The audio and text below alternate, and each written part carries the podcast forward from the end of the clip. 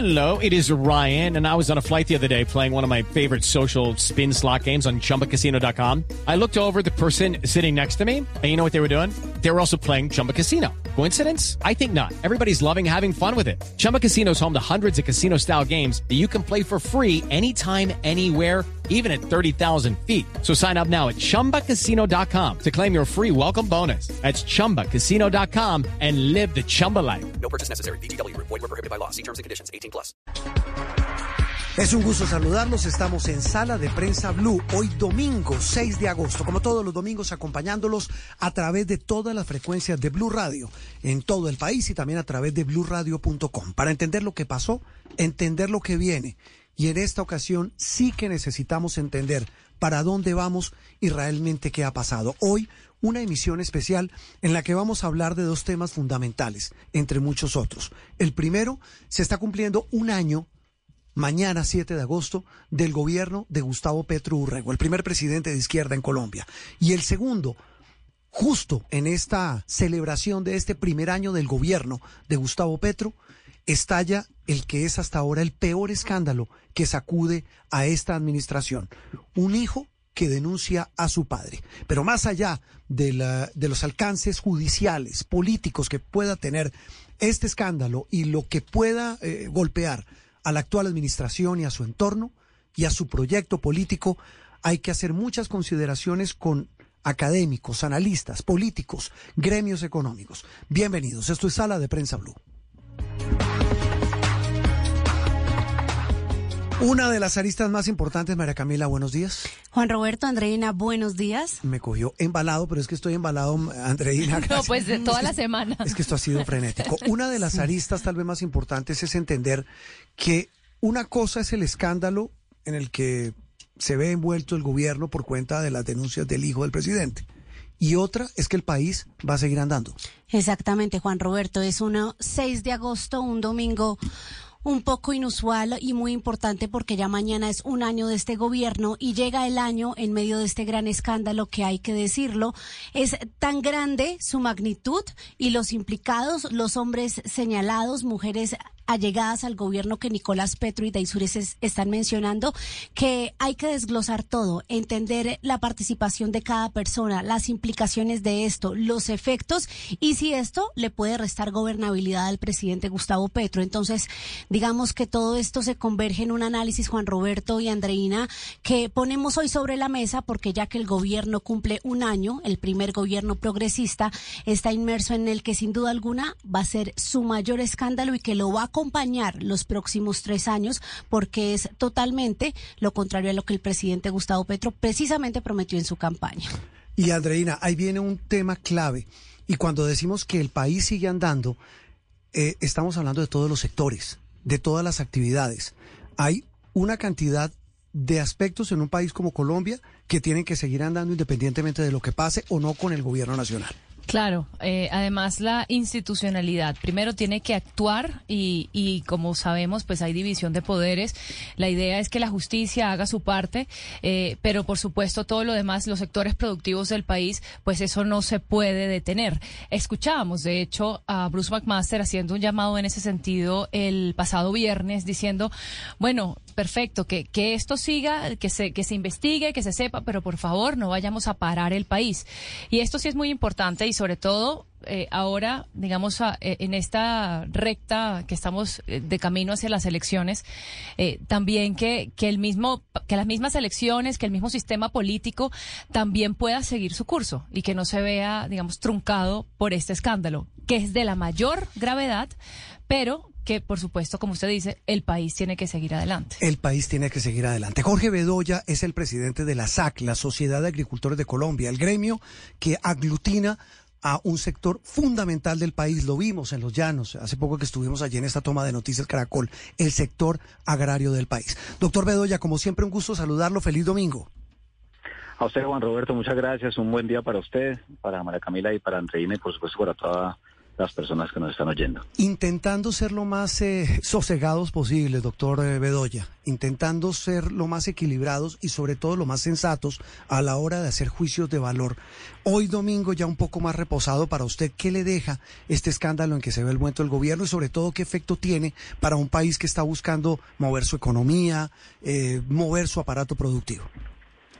Pues mire, cuando pasan este tipo de cosas, por lo menos desde la SAC siempre pensamos qué es lo que puede estar pasando por la mente de los productores de comida que están en todo el territorio nacional. Le diría varias cosas. Lo primero es, pues es lamentable cualquier escándalo político, sobre todo que de alguna u otra manera golpee a cualquiera de las instituciones eh, políticas o de las ramas del poder público en nuestro país. Segundo, que lo que aquí está a prueba, por supuesto, es la fortaleza institucional tanto del Ejecutivo como de la rama legislativa y en particular de la rama judicial, porque las investigaciones se tienen que desarrollar con todo el rigor y con toda la celeridad. Tercero, que acá hay una presunción de inocencia que está consagrada en nuestra Constitución y que esto hay que llevarlo en el proceso como bien lo dictan las normas. Pero tal vez algo, y es lo más importante que usted lo mencionó, las necesidades de los ciudadanos siguen. Y aquí toca seguir trabajando, porque el agricultor vuelve y se levanta esta mañana a mirar su cultivo de papa o a ordeñar sus vacas o a criar sus pollos y el país tiene que funcionar y el gobierno nacional y el Congreso deben tomar medidas, en particular para el campo, para resolver muchos de los problemas que tenemos de, hace décadas. En tal sentido, claro, las instituciones tienen que atender esta situación que es lamentable, insisto, pero pues el gobierno tiene que seguir operando y los gremios y todos los eh, trabajadores y quienes estamos en este tema pues tenemos que empujar entre todos el país porque necesitamos realmente sacarlo adelante. Sí, doctor Bedoya, ustedes venían ya reclamando ciertas medidas, pero ya que usted menciona Congreso, gobierno, la institucionalidad debe moverse para impulsar ese músculo que es el campo, el, país campesino que somos, ¿cuáles serían esas medidas puntuales? Pues mire, lo primero, y a propósito de que se cumple un año del, gobierno del presidente Petro, tal vez lo que está en la mente permanentemente de nuestros productores es la seguridad. El país, desafortunadamente, ha echado para atrás enormemente en materia de seguridad. Secuestro, extorsión, robos, bloqueos a las carreteras, asesinatos contra trabajadores del sector agropecuario, por todos lados, los mismos gobernadores lo han dicho. Y lo que hoy más nos reclama la gente a los 22 gremios nacionales que hacen parte de la SAC es ¿y qué va a pasar con la seguridad? Porque el país está muy inseguro. Eso es lo primero. Lo segundo, el gobierno hizo un gran esfuerzo en materia presupuestal con la reforma tributaria y la adición presupuestal para tener billones de pesos para el sector agropecuario en este año. ¿Cuál es el problema? La limitadísima ejecución presupuestal que tienen las diferentes agencias. Claro, no todas. Pero a eso hay que sumarle que todavía no empiezan a llegar los bienes públicos rurales que ustedes muy generosamente siempre en sus noticieros nos han dejado compartir con las audiencias. No han llegado las vías terciarias, no ha llegado la conectividad digital. Hay muchas eh, falencias todavía en el campo colombiano y eso se tiene que desarrollar.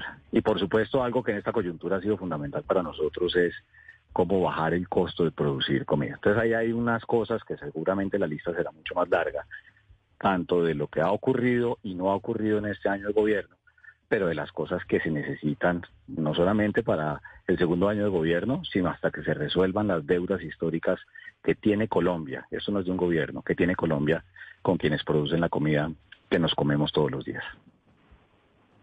Doctor Bedoya, ya esa lista que usted menciona le agregó una cosa más y es pues los bloqueos de las vías que también han causado muchísimas pérdidas a los productores y a los transportadores. Un gobierno debilitado políticamente puede hacer frente a estos problemas con esos sectores que están reclamando y que están protestando, digamos que puede eh, sí, puede estar fuerte frente a esas negociaciones.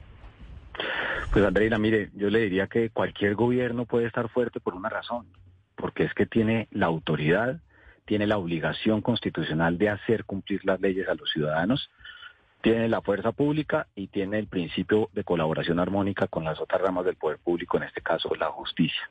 Porque ¿qué está pasando? Se convirtió en costumbre que entonces ahora la gente que quiere plata o que quiere que le resuelvan un problema, bloquee una carretera. Este año, al mes de junio, según los datos de Colfecar, que es uno de los gremios de transportadores, se han tenido más de 360 bloqueos en las carreteras del país. Yo les, les quiero recordar a ustedes y a la audiencia lo que han llamado, se acordarán, el estallido social del 2021, que no fue otra cosa sino 3.000 bloqueos a las carreteras del país en 45 días que generaron en un solo mes, óigame bien, en un solo mes, una inflación de alimentos del 5.3%, en un solo mes.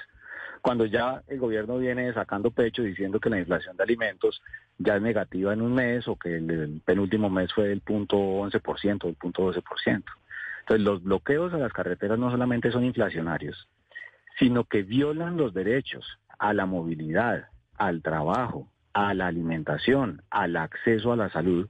Y el gobierno no puede caer en el juego de que cualquier comunidad, por más razón vamos a decir que tenga en insatisfacción o con el gobierno nacional o con los alcaldes, entonces ahora les dé por coger a los productores, a los transportadores y en general a toda la ciudadanía a que sufran las consecuencias bloqueando las carreteras.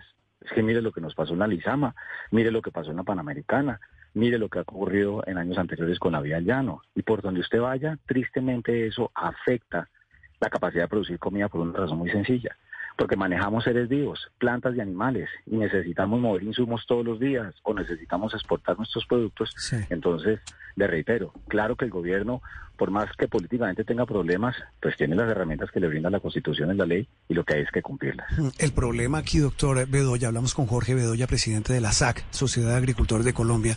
El problema es una, te- se podría resumir en una palabra, y es gobernabilidad, porque esa es la que le da margen de maniobra a un gobierno para manejar todo tipo de situaciones. Eh, ¿Qué tanto margen de maniobra y de gobernabilidad puede tener este gobierno teniendo que enfrentar o capotear eh, eh, semejante lío? Y me da pena poner el espejo retrovisor y quiero su opinión, doctor Bedoya, y eso pasó más o menos casi 30 años con el proceso 8000. No, de acuerdo, Juan Roberto, y por eso, eh, frente a la primera pregunta que usted me hacía, ahí es donde están a prueba las instituciones. Y eh, obviamente el gobierno va a tener un problema de gobernabilidad. Yo creo que lo veremos con lo que ocurra si radican finalmente la reforma laboral y lo que ocurra en materia de pensiones y salud, porque aquí el Congreso va a jugar un papel fundamental.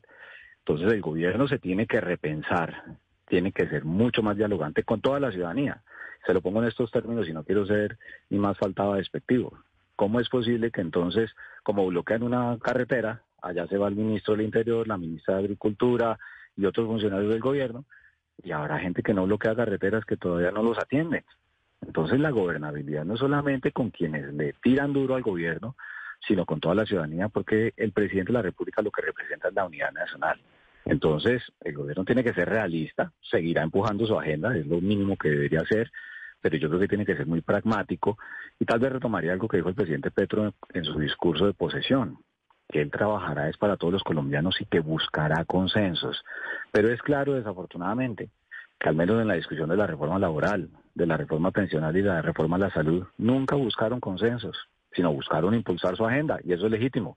Pero ya estamos viendo que aún en ese momento, no teniendo el problema tan tenaz, perdónenme la expresión que tienen ahora con este escándalo, pues yo sí creo que quienes asesoran al presidente y el presidente mismo deberían decir, bueno, si queremos sacar el país adelante y queremos hacer el cambio, tiene que ser un cambio consensuado con toda la ciudadanía, no solamente con los que son los aliados de ellos. Doctor Bedoya, usted lo ha dicho, es un momento tenaz, un escándalo tenaz que va a tener implicaciones en las regiones. El campo colombiano es donde se siente fuertemente el movimiento de las casas electorales. Con este panorama y la afectación política del gobierno, ¿usted ve de pronto la balanza en el campo colombiano inclinándose puntualmente a lo contrario que es el presidente, a la derecha, este 29 de octubre? Pues mire, yo, le diría lo siguiente, el campo colombiano hoy tiene una preocupación enorme, y, y la reitero, que es la falta de seguridad en el territorio. Y yo creo que ese tema, y dependiendo de las propuestas que escuchen de los candidatos, y obviamente el espejo que genera un gobierno y un ministro de defensa y unas fuerzas armadas con el cariño que les tengo, que desafortunadamente no están operando en el territorio como lo hacían antes. Yo creo que ese tema de la inseguridad, por lo menos para la ruralidad, es lo que puede cambiar el tablero. Y adicionalmente, que tristemente hay muchas promesas, y esto no es solamente de este gobierno, sino de gobiernos anteriores, y los bienes públicos no llegan. Ustedes dirán, oiga, ¿por qué llamamos a Bedoya si siempre habla de lo mismo? Pues porque es que lo mismo es que nunca ha ocurrido que lleguen los cientos de miles de kilómetros de vías terciarias que se necesiten o que no haya bloqueos en las carreteras, o sea, unas cosas que son lo mínimo que necesita un agricultor para poder ser viable. Y esas cosas yo creo que en el marco de no solamente el escándalo, sino particularmente el tema de la inseguridad, de pronto puede voltear el tablero político en algunas zonas. Doctor Jorge, para salirnos un poquito del tema de, su materia específica, quiero saber su opinión en general sobre cómo ha tomado el presidente Gustavo Petro estos hechos. Pues mire, yo le daría dos respuestas, Andreina. La primera fue antes del comunicado de prensa que sacó el viernes y la otra sería después del comunicado. Porque la primera reacción que tuvo en Cincelejo me parece que es una reacción acalorada, eh, obviamente defendiendo su, su gobierno, cuando hace la mención a que, eh, que lo eligió fue el pueblo, que es cierto, pero entonces que, que el pueblo es el que termina definiendo qué es lo que pasa, pues aquí de nuevo bajo la presunción de inocencia hay una serie de elementos que la justicia tiene que entrar a resolver. Y por eso creo que el, comunicado que sacó el día viernes eh, me parece mucho más reposado. Y creo que el presidente de la República, olvidemos de que se ha gustado Petro, lo mínimo que debe hacer, contrario a lo que pasó en su momento con Ernesto Samper, es, oiga, aquí hay que aclararlo todo. Ya cada quien en su conciencia y en su intimidad sabrá si sí o si no, pero pues nosotros todos somos simplemente espectadores de lo que está ocurriendo y por eso es que yo creo que el país entero reclama, no solamente del presidente y su gobierno, sino de las autoridades, la Comisión de Acusaciones, el Consejo Nacional Electoral, la Fiscalía General, la Corte Suprema de Justicia, que actúen con todo el rigor jurídico para que determinen si lo que está diciendo el hijo del presidente es cierto o si no lo es. Exactamente, yo creo que eso, esa es la conclusión más importante, doctor Bedoya. Tal vez una reflexión final eh, en, eh, en, el mismo sentido de esto último que usted plantea, y es que en un país tan polarizado como el nuestro, una sociedad tan eh, con los nervios de punta, con semejante crispación, y estamos otra vez de nuevo en un tema como, como arrancamos. Usted dice, el campesino tiene que, eh, eh, está esperando es que le solucionen sus problemas, eh, se solucionen las dificultades de seguridad, se busquen alternativas a tantos problemas y otra vez metidos en semejante berenjenal y me, me, da pena decirlo y quiero su opinión. Y lo que falta, yo creo que el llamado, doctor Bedoya, es eso último que usted menciona, apegarnos a lo que digan las instituciones, en este caso la justicia, pero también sobre todo buscar eh, un justo, una justa medida de sensatez en medio de esta crispación, repito. De acuerdo, Juan, porque es que aquí esto tristemente lo que hace es polarizar más la opinión y obviamente es entendible que los partidos políticos busquen sacar réditos de esto. Es como cuando ocurrió el mal llamado estallido social y entonces los que lo promovieron sacaron un rédito político por la reforma tributaria que presentó en su momento el presidente Duque, más allá de la inconveniencia de lo del IVA. Pero aquí si queremos que realmente el país progrese, pues toca aterrizarnos y trabajar todos mancomunadamente. Eh, de manera paralela o en un carril separado, las autoridades irán adelantando eso. El gobierno tendrá que repensarse con el tema político porque evidentemente lo va a golpear. Pero de nuevo, hay muchos problemas que en el día a día tenemos, particularmente en el campo, y para eso hay ministros. Nosotros seguimos en el diálogo con los ministros, les hacemos propuestas, ya ellos verán si escuchan, si no escuchan.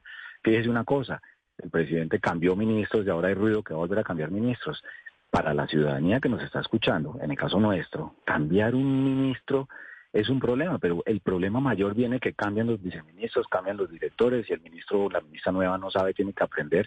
Y algo que usted dijo, perdemos mucho tiempo y los problemas siguen creciendo. Entonces, creo que eh, dejar que trabajen las autoridades, pero mientras tanto entre todos, Colombia es de todos, no solamente de, de los que votaron por Petro, los que no votaron por Petro y es el propósito de trabajar mancomunadamente. Pero como dicen, para bailar tango se necesitan dos y ojalá el gobierno nacional, en lo que corresponde a trabajar con el sector agropecuario, pues acepte el ofrecimiento que le hemos hecho de están trabajando con los que conocen el campo. Saquémoslo adelante entre todos. Sacar adelante el campo como también importante sacar adelante el país. Doctor Bedoya, como siempre un gusto, feliz domingo. No, a ustedes, un feliz domingo y, y bueno, nos veremos pronto.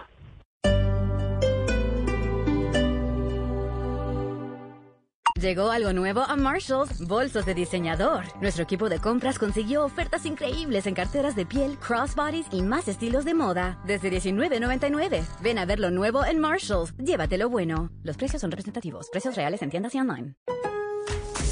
Lowe's knows the brands pros trust. Save on tough tools from DeWalt.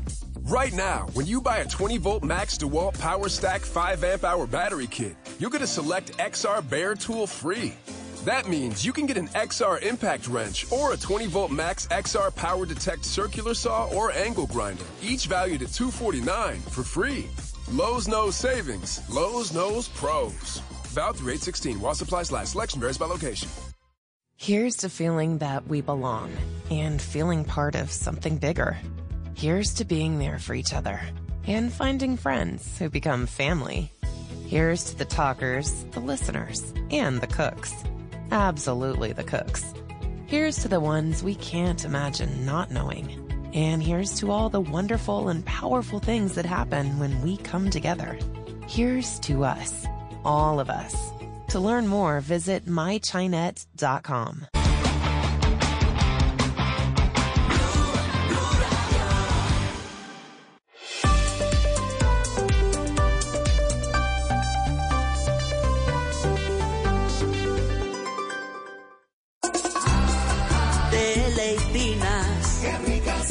galletas que saben amor. Saladitas, dulcecitas, son muy suaves, exquisitas. Mañana, tarde y noche, cuando quieras. Con amigos, en familia, de regalo y de paseo.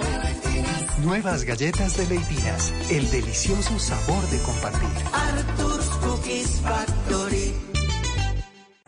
Estás escuchando Blue Radio. El que la tiene clara gana hasta almorzando con el CDT ganador de El Popular. Ábrelo desde 300 mil pesos en nuestras oficinas o en bancopopular.com.co.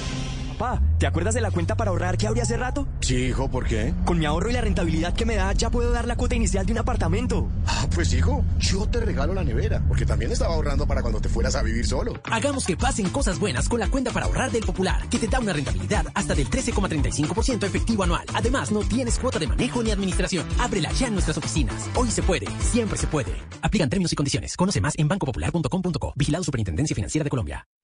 Aquí en Sala de Prensa Blue se lo contamos de una manera clara y diferente. Toda clase de miradas, la mayor cantidad de voces, la mayor cantidad de personas que nos puedan ayudar a entender desde su óptica, desde su posición, desde su conocimiento o desde su opinión calificada eh, lo que está ocurriendo en Colombia. Y justo cuando mañana se cumple un año de, el primer año de gobierno del presidente Gustavo Petro.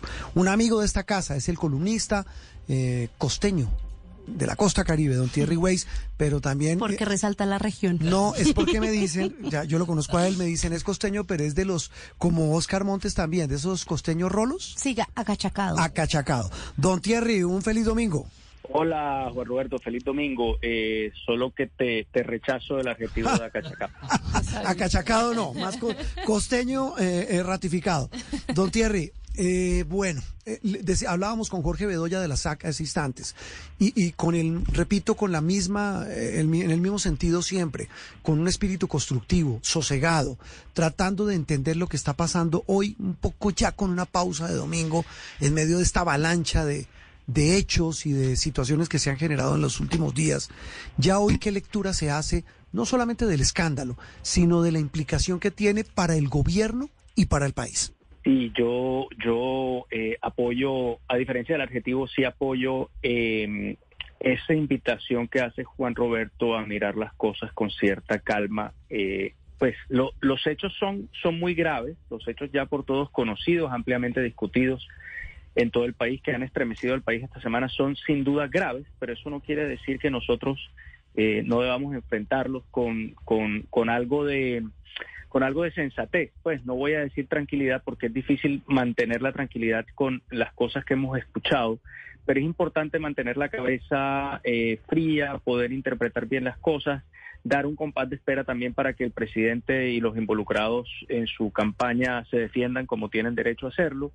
Eh, eh, todo, todo eso es muy importante. Quienes vivimos eh, el proceso 8000 en Colombia hace 28 años, eh, recordamos lo abrumadora y estremecedora que se sintió esa época. Eh, y, y, y, y, cómo eh, las, las revelaciones pues, y las noticias tienden a tomar una velocidad y a, y a colmar muy rápidamente toda la agencia, a la agenda política y de prensa y es importante tener la cabeza muy fría para lo que se viene en las próximas semanas y meses.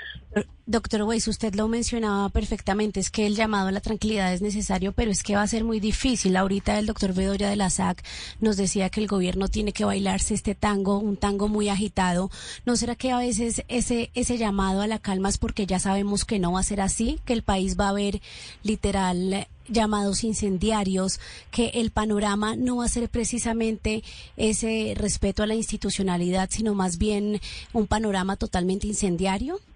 Yo creo que va a haber voces, eh, sin duda, eh, radicales. Yo creo que va a haber voces extremistas. Eso es inevitable y además eh, hay, hay, un, hay un aspecto de esta nueva crisis que la hace, eh, muchas cosas se parece al 8000, como muchas personas ya lo han destacado, pero hay una cosa que lo hace muy distinto. En la época del 8000 no teníamos el desarrollo del Internet que hay hoy y no teníamos las redes sociales que cambian todo el panorama comunicativo y mediático alrededor de estas crisis y en particular que agudizan de manera eh, muy exacerbada la polarización que existe en nuestra sociedad como en muchas partes del mundo. Yo creo que eso va a ser un desafío importante y sin duda va a haber, va a haber voces llamando a los extremismos, pero por eso mismo creo que eh, los que tenemos cierta responsabilidad por hacer parte de los medios, por tener el privilegio de opinar, tenemos que ser cuidadosos con nuestras posiciones y con nuestras palabras y esperar que esto se desenvuelva de la manera más institucional posible por el bien del país, por el bien de todos.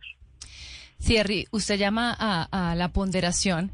Sin embargo, también hay voces como la del expresidente César Gaviria, que habló con aquí con mi compañera María Camila Roa, que dijo algunas cosas que también podrían ser cuestionables. Y yo quería preguntar su opinión, diciendo que son irregularidades, o sea, nunca habló de delitos, que son cosas que ocurren en las campañas políticas desde los tiempos pasados y que ocurren en todo el mundo. Eh, se entiende que es una, es una posición pues bastante institucional, precisamente para no incendiar el país, pero quisiera preguntarle también sobre que las cosas hay que llamarlas por su nombre, ¿no? Y, y no sé si también irse, irse del otro lado también no favorezca la democracia. Yo estoy de acuerdo con eso. Eh, una cosa es respetar las instituciones, una cosa es desear que eh, los acontecimientos se encaucen eh, a través de las instituciones como, como, como tiene que ser, pero otra cosa es ignorar la gravedad de lo que está pasando. Lo que está pasando es muy grave y el hecho de que hubiera sucedido en campañas anteriores, que hubiera sucedido en otras partes del mundo, yo creo que no minimiza la gravedad de lo que está pasando, pues lo, lo, que, lo que se reveló por lo menos esta semana en la Fiscalía, creo que no hay manera de, aminorar la gravedad de esos hechos. Una cosa es desear que se resuelvan por las vías institucionales y que, y que, y que no se salga del cauce lo que, lo que viene, eh, pero yo sí no comparto o no, no, no veo qué necesidad hay de, minimizar esto o de decir que porque ha pasado en otras partes o porque ha pasado en otras campañas o porque ha pasado anteriormente, eso lo hace menos grave. A mí me parece que estamos ante una crisis eh, política muy seria. Sí, y ahí estamos hablando de lo que viene, Thierry. Y en lo que viene, pues alguien dirá, no tenemos eh, la bola de cristal para saber lo que va a pasar ni en el plano judicial ni en el plano político. Pero lo que sí podemos avisorar es una situación muy confusa, porque va a ser, eh, si, quiero su opinión sobre esta expresión que alguien me dijo, eh, un presidente defendiéndose, eh, un proceso judicial andando y un país lleno de preguntas y lleno de problemas por solucionar. Sí, yo creo que tenemos una pequeña bola de cristal, pues no es una bola de cristal perfecta, es una bola de cristal eh, imperfecta como cualquier paralelo que uno haga entre momentos históricos distintos, pero el 8000 nos dice mucho acerca de lo que va a pasar y de eso justamente se trató mi columna de hoy domingo en el tiempo. Y lo que yo sospecho que va a pasar es eh, un empantanamiento absoluto del, del, de, las, de la iniciativa del Ejecutivo, una, una complicación de la gobernabilidad eh, total. Va a ser muy difícil que el proyecto, que el gobierno saque adelante sus proyectos, eh, sus proyectos más estratégicos y más grandes. Lo, veo muy complicado. Más allá de eso, pues que el presidente llegue a ser juzgado, que llegue a ser condenado, eso para eso falta mucho. Es, poco probable, la verdad se ha dicho, pues nuestro sistema no hace que eso sea fácil. Eh, ese juicio termina siendo más bien una cosa política que una cosa eh, digamos, estrictamente jurídica, yo no veo todavía, pues, con los, con los indicios que tenemos hasta el momento, no veo que la cosa se le pueda complicar al presidente al nivel de que él de que su, su, su cargo estuviera en riesgo, pero lo que sí está en riesgo es su proyecto político y yo creo que ah, el, el principal problema al que se enfrenta el pacto histórico en los tres años que le quedan es cómo sacar adelante una agenda legislativa eh, que se va a encontrar con todo tipo de obstáculos en el, Congreso, en el Congreso. Si ya los tenía, pues ahora mucho más. Esa es la pregunta, eh, la, que quiero que, no- que nos ayude a entender. Con los problemas que ya tenía la coalición, con un ambiente enrarecido, con elecciones a la vuelta de la esquina y ahora con este tema, ¿qué tanto futuro se le ven a esa reforma, Thierry? Muy, muy poco, eh, muy difícil y el gobierno va a tener que ceder mucho y va a tener que negociar mucho si quiere llegar a pasar eh, cualquiera de ellas. Yo creo que eso ya estaba enredado, ya se sabía que estaba complicado, ya se sabía que esta segunda legislatura, legislatura iba a ser más dura que la primera, pero, pero estas, estas, eh, estas circunstancias políticas nuevas que han surgido, aunque no necesariamente tengan que ver con las reformas específicas, eh, sí terminan, digamos, eh, manchando, sí terminan afectando el clima político, terminan afectando eh, la disposición de los distintos congresistas para apoyar los proyectos del, gobierno, va a generar mucha tensión intra e interpartidista y todo eso conjura para que para el gobierno va a ser mucho más difícil que antes llevar a cabo sus reformas. Eh, no, no veo una salida fácil para el presidente Petro en ese campo. Sí, y precisamente le quería preguntar por lo que usted mencionaba como ese juicio político, lo que la afectación en el proyecto del presidente. Todos los gobiernos terminan con banderas o más bien hechos que los marcan. Uno piensa en Gaviria, sin duda alguna en la constituyente, en la caída de Pablo Escobar, esa época cruda del narcotráfico, Samper, ni hablar, Pastrana en la silla vacía, el Caguán, Uribe, seguridad democrática, los falsos positivos, en Santos en La Paz, en Duque de pronto en la pandemia porque no había una bandera clara. ¿Será que haciendo un poco de futurología, en uh, este caso el presidente Petro se puede repetir lo del el 8000? ¿Que eso va a ser la marca? Pa- pa- parece que fuera así, y, pero yo incluso lo, lo enmarcaría eh, de otra manera, y no lo digo, mm, por- no lo digo en absoluto eh, porque yo quiera que esto sea lo que suceda, porque en realidad no le deseo esto al presidente y no le deseo esto al país. Pero me preocupa que este gobierno, que se hace llamar a sí mismo el gobierno del cambio, eh, luego de todo lo que va a venir alrededor de este problema de la presunta financiación ilícita de la campaña del presidente, termine siendo recordado como el gobierno de la gran desilusión. Bueno, reflexiones, conclusiones, eh, opiniones, puntos de vista, Thierry, como siempre un gusto y mil gracias. Muchísimas gracias a ustedes y feliz domingo. Thierry Weiss, aquí, en Sala de Prensa Blue. De Prensa Blue se lo contamos de una manera clara y diferente.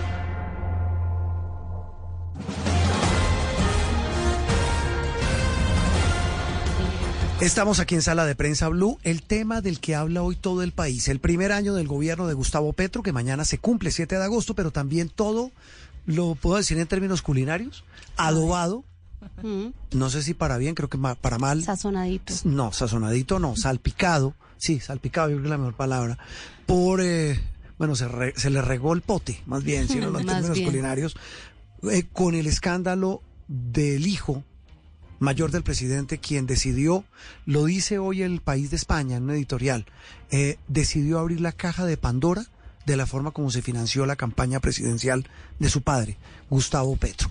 Eh, ve- vemos muchas aristas. Una de ellas la, del procedimiento, María Camila. La, la comisión de acusación ya nombró a los tres investigadores, lo, lo, lo decíamos en Noticias Caracol desde el viernes, lo oí en Mañanas Blue el viernes pasado ese análisis. ¿Qué viene para ese proceso en la Cámara, en la Cámara a donde no ha llegado? Es decir, la investigación es contra el hijo del presidente en la fiscalía. Está ante un juez que está estudiando lo que entre la fiscalía y Nicolás Petro van a determinar es un posible acuerdo, un principio de oportunidad para contar lo que sabe de la financiación de la campaña. Exactamente. ¿Cuándo llegaría? ¿Qué se supone que va a pasar en la comisión de acusación de la Cámara? Que es Pues- la que investiga al presidente. Hay dos opciones. Una es que ya hay una investigación en etapa previa por la presunta financiación irregular de la campaña del presidente en 2022. Y ya esto está, eh, de hecho ya se hizo el reparto y son tres investigadores, representantes investigadores de esta comisión. Se los menciono, Olga Lucía Velázquez es del Partido Verde, Sí. hoy es de gobierno, Sí. muy cercana al gobierno. Está Lirio Uribe, Sí. que pues desde el pacto histórico, el eh, principal impulsor de la humanización carcelaria y la ley de sometimiento, y Wilmer Carrillo, también un representante de la U, pero también gobiernista. Entonces, ellos son los que están investigando. ¿Qué significa esas- que sean gobiernistas? ¿Cambian algo? Pues es que, Juan Roberto, la fama de la comisión de acusaciones que por ser política es la comisión de absolución. Sí. Y mire, pues, el tinte de los investigadores. ¿Eso lo infiere usted?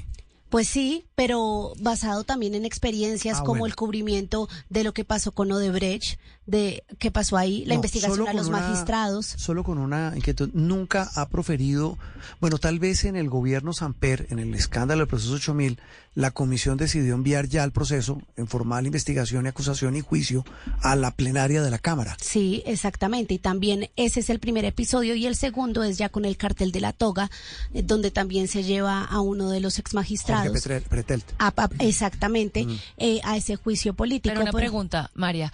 Eh, eso, ¿Esa elección de esos tres representantes se hizo de qué forma? Es reparto. Reparto. Reparto, como en un juzgado. Exactamente. Como en un juzgado. Le llega como en un juzgado. Entonces también súmele que ya está en etapa previa y ellos son los únicos, lo dijo ya el presidente de la Comisión de Acusación, ¿no? Guadit Mansur, un conservador, que pueden determinar qué nuevas pruebas requieren, como decir, eh, llamar a indagaciones, a declaraciones, más bien eh, juramentadas allá en la comisión de acusación y también esperar a que la fiscalía, cuando lo considere prudente, compulse las copias y pues se eh, empiece la investigación en forma. Se supone, nos decían fuentes de la Fiscalía, que en un plazo aproximado de 15 o 20 días la Fiscalía compulsaría esas copias de lo que Nicolás Petro ha dicho sobre el tema. Ya empezaría, como usted dice, el proceso, pero lo más importante es el aporte de pruebas, tanto ahí en la comisión como en la Fiscalía, el aporte de pruebas. Seguimos escuchando voces de este tema que hoy, sin duda, hay que decirlo, empaña eh, el balance que se puede hacer sobre el gobierno de Gustavo Petro cuando está cumpliendo su primer año en el poder, el primer gobierno de izquierda en la historia de Colombia. Don Luis Ernesto Gómez es panelista de Blue Radio, también es amigo, lo- eh, analista, muchas veces en Noticias Caracol. Es un gusto saludarlo, gracias por acompañarnos hoy domingo. Lo, lo interrumpimos en su descanso en mitad de puente, Luis Ernesto, para que nos ayude a entender desde su visión, desde su mirada, eh, eh, el devenir de un hecho tan confuso y que hoy tiene al país hablando de lo que viene. Luis Ernesto, feliz domingo. Juan Roberto, igualmente, feliz domingo a todos los oyentes. Y claramente, ahora este, esta, esta referencia que se hizo al proceso 8000 es quizá lo que mejor nos permite entender qué se viene en términos políticos, en términos jurídicos para el presidente Gustavo Petro, para el país. Em, y, y claramente está en manos de esos tres representantes a la Cámara eh, evaluar si lo lleva a la plenaria eh, de la Cámara, como ocurrió en el año eh, 95, si no estoy mal, 96, con el presidente, expresidente Ernesto Samper, eh, y que sea la Cámara de Representantes la que decide llevar a juicio político al presidente de la República, que sería en el Senado. La historia de Colombia demuestra que, como lo decían, la comisión de acusaciones suele ser más una comisión política, no jurídica. Sin embargo, las pruebas que presente la Fiscalía serán determinantes. Hay también diferencias en el caso del hoy presidente Gustavo Petro y el entonces presidente Ernesto Samper, especialmente en las fuerzas políticas. Ernesto Samper era presidente del Partido Liberal, tenía alrededor del 55, 56% del Congreso, tanto en Senado y Cámara. Hoy el presidente cuenta con un respaldo cercano al 25, 30% del Congreso, eso cambia. Y también hay que decirlo, eh, gran parte del establecimiento en el año 95, 96 rodeaba al presidente, eh, cosa que en este caso eh, lo que ha habido más bien es tensiones entre el gobierno, muchos sectores empresariales y sectores, digamos, más tradicionales del país. Entonces es, es incierto lo que pueda venir en caso, en el caso del presidente, y sin duda alguna eh, enluta este escándalo lo que debería ser un momento muy importante del primer año del gobierno del primer presidente de izquierda de este país, con una agenda social muy ambiciosa, con una agenda de cambio muy ambiciosa que ilusionó a muchísimos colombianos, que muy lamentablemente se ve empañada por este escándalo que involucra no solo al hijo del presidente, sino a muchas personas cercanas al pacto histórico. Bueno, Luis Ernesto, usted ya habla de luto. ¿Será que eso se traduce en lo que nos decía ahorita Thierry Weiss en el sentido en que va a ser el gobierno de la gran desilusión por lo que prometía, porque su proyecto político queda frustrado a partir de este escándalo? Yo sí creo que hay una gran desilusión eh, de muchas personas que acompañaron la campaña. Eh, el, eh, el estallido social y los reclamos de transformaciones sociales siguen igual de latentes y canalizaron en el año 2022 a través de la elección del Congreso, a través de la elección del presidente de manera democrática, se resolvieron las urnas, pero la transformación del país no se ha visto. La transformación a través de las reformas le ha faltado al gobierno la capacidad de concertar esas reformas, de buscar puntos de encuentro para lograr las mayorías, pero también a través de la ejecución del gobierno en grandes programas sociales. Entonces, si bien hay avances en algunos programas eh, de renta básica, em, en temas muy importantes eh, para lo que fue la promesa de campaña, por ejemplo, de la educación, la educación para los jóvenes, educación pública, ahí se sancionó recientemente la ley, pero en muchos otros temas eh, había unas grandes expectativas que al cabo de un año todavía no se han materializado. Luis Ernesto, los copartidarios del presidente, los del pacto histórico, han cerrado filas en torno a él. Eh, pareciera que hubiese como poca autocrítica en ese sector. ¿Qué opina? Pues es el presidente de la República quizá el, el que está ejerciendo un poco más de moderación en esa defensa política. Eh, el comunicado que emitió el viernes en la mañana es un comunicado donde reconoce que siente dolor por eh, entender o escuchar que probablemente en su campaña en la costa caribe, y pues muy grave aún eh, en cabeza de su hijo, ingresaron eh, dineros. Él obviamente, em, digamos, deja a disposición de la justicia la investigación para saber qué pasa. Ha sido muy respetuoso de la independencia de la justicia en sus distintos pronunciamientos, pero se ve en el pacto histórico y en algunos sectores que acompañan al presidente mucho más radicalismo, sugiriendo que se trata de, pues, de algo conspirativo y pues algunos han utilizado la figura del golpe blando eh, y pues queda muy difícil porque pues el ataque entre comillas viene de adentro, viene justamente del hijo del presidente, entonces lo que vemos lamentablemente es que esa promesa de cambio que implicaba también cambio en las formas, eh, pues está no está siendo materializada hoy y así lo ven muchos colombianos. El otro tema, ya me quedan unos instantes, Luis Ernesto, y quiero su opinión sobre el futuro del proyecto político del pacto histórico. Usted habla de desilusión, habla de, que muchos eh, pretendían y buscaban y tenían fincadas sus esperanzas en que, en que fuera el gobierno del cambio. Lleva un año, pero el, el futuro que usted le ve a ese proyecto de izquierda, y, más cuando estoy viendo en redes sociales este fin de semana que la consigna de quienes rodean este proyecto es decir, y estoy leyendo el trino de un señor que no voy a leer el de quién es, pero sí dice, a Bolívar lo envenenaron, a Melo lo desterraron, con Petro no pasarán. Bueno, eh, eh, se trata además de un funcionario del gobierno, le queda muy mal a los funcionarios reemplazar a las bodegas. Em, el presidente, como lo decía Juan Roberto, fue mucho más prudente y mesuro, mesurado en su, en su comunicado del viernes, eh, respetando la independencia de la justicia, asegurando que él brindará todas las garantías como cabeza del Estado al desarrollo de la investigación. em, y pues es que eso es lo que corresponde, eh, entender que eh, hoy lo que hay que preservar es la institucionalidad, el debido proceso, eh, y en el proyecto de izquierda, sin duda alguna, pues habrá más radicalización, muy a mi pesar, Juan Roberto, yo creo que eh, este episodio lo que hace es em, eh, pues generar más tensiones políticas, más polarización, y dependerá mucho de la respuesta del mismo presidente de la República. Si vemos a un Gustavo Petro, como vimos el día en que fue la audiencia de la Fiscalía el jueves, que ante un público en Cincelejo eh, se pronunció de manera muy agitada y, y- y también un poco, eh, digamos, nuevamente con ese llamado a las calles, con ese llamado eh, de agitación popular, pues vamos a tener mucha más polarización. Si en cambio se trata de un presidente estadista, como lo vimos en el comunicado, y ahí es difícil todavía saber para dónde va esto, pues muy seguramente también habrá una decisión de tratar de recomponer la coalición, de tratar de eh, encaminar sus reformas, que creo sería lo mejor para el país. Pero en estos momentos es incierto a ver qué se viene eh, y cómo manejará la izquierda y, por supuesto, el presidente de la República esta nueva etapa de su gobierno. Pero no será Luis Ernesto que este escándalo, gran escándalo, mm, ya empaña y frustra totalmente ese propósito de recomponer la coalición. Esta semana los verdes muy posiblemente ya se declaran de independencia. ¿No será que se va a quedar solo? Yo la verdad no creo que el Partido Verde tenga mayorías hoy para declararse de independencia. Em, sí hay unas voces que lo han solicitado, em, pero yo veo hoy todavía a la mayoría de la bancada del Partido Verde rodeando al gobierno. Em, recordemos que además mm, eh, eh, directivos, dirigentes del Partido Verde hoy hacen parte del gobierno, como es el secretario general de la presidencia, Carlos Ramón, que era dirigente, directivo del partido, lo mismo un ex senador eh, de la República, Jorge Londoño, que también hoy es director del SENA. Em, entonces yo no, no digamos, el, el Partido Verde hoy hace parte del gobierno, no veo que eso cambie en un corto plazo. De hecho, sorprendió también las declaraciones del expresidente César Gaviria, que ha sido muy crítico del gobierno recientemente, muy crítico del presidente, de las reformas que ha presentado el Congreso, pero muy, muy eh, institucional, llamémoslo así, cuando se trata de eh, los cuestionamientos a que el presidente siga en su cargo, por ejemplo.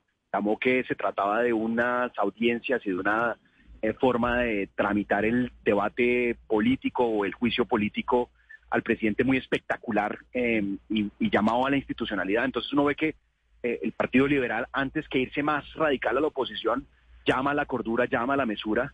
Eh, habrá que ver los pronunciamientos de otros partidos políticos, pero yo no creo, no creo realmente que esto necesariamente implique más ruptura en el Congreso, pero dependerá, insisto, de la forma como el presidente conduzca la coalición, de los mensajes que, eh, pues que escuchemos en esta eh, en este primer año de gobierno eh, y de cara a lo que viene en la agenda legislativa que muy lamentablemente poco se ha escuchado en medio de todo este ruido de los escándalos de financiación de la campaña. Luis Ernesto, un gusto saludarlo y volveremos a hablar pronto, ¿yo? Un feliz domingo para todos. Luis Ernesto Gómez, aquí en Sala de Prensa Blue. Los científicos de Blue Radio han creado el mejor despertador del mundo. No, no, no. El mejor despertador del mundo.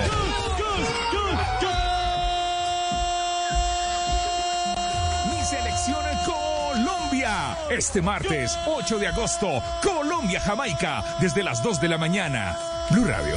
Le ponemos cara a la radio en nuestro canal de YouTube. Suscríbete, bluradio.com. Blue Radio, la alternativa. Vaya partido el de esta selección Colombia. Vaya guerreras que nos ponen a soñar. Ah, y si hablamos de la jugada neta y puramente... Esta es Blue Radio. En Bogotá, 89.9 FM. En Medellín, 97.9 FM.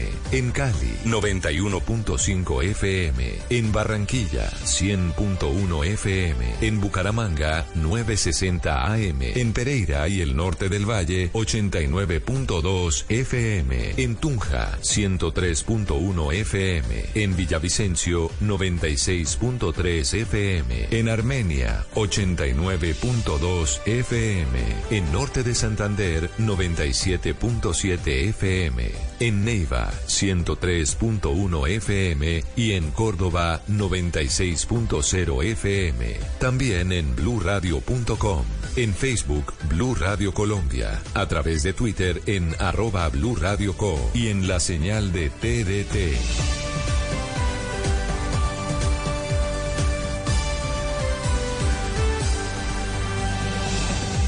Radio, la alternativa.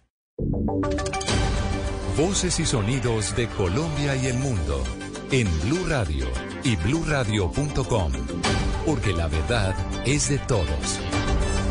Tenemos una actualización de noticias en este Voces y Sonidos aquí en Blue Radio. Les contamos que la misión de observación electoral denunció que la violencia política en el país va en aumento y en lo que va del 2023 se han presentado un total de 231 agresiones contra líderes sociales en el país. Kenneth Torres.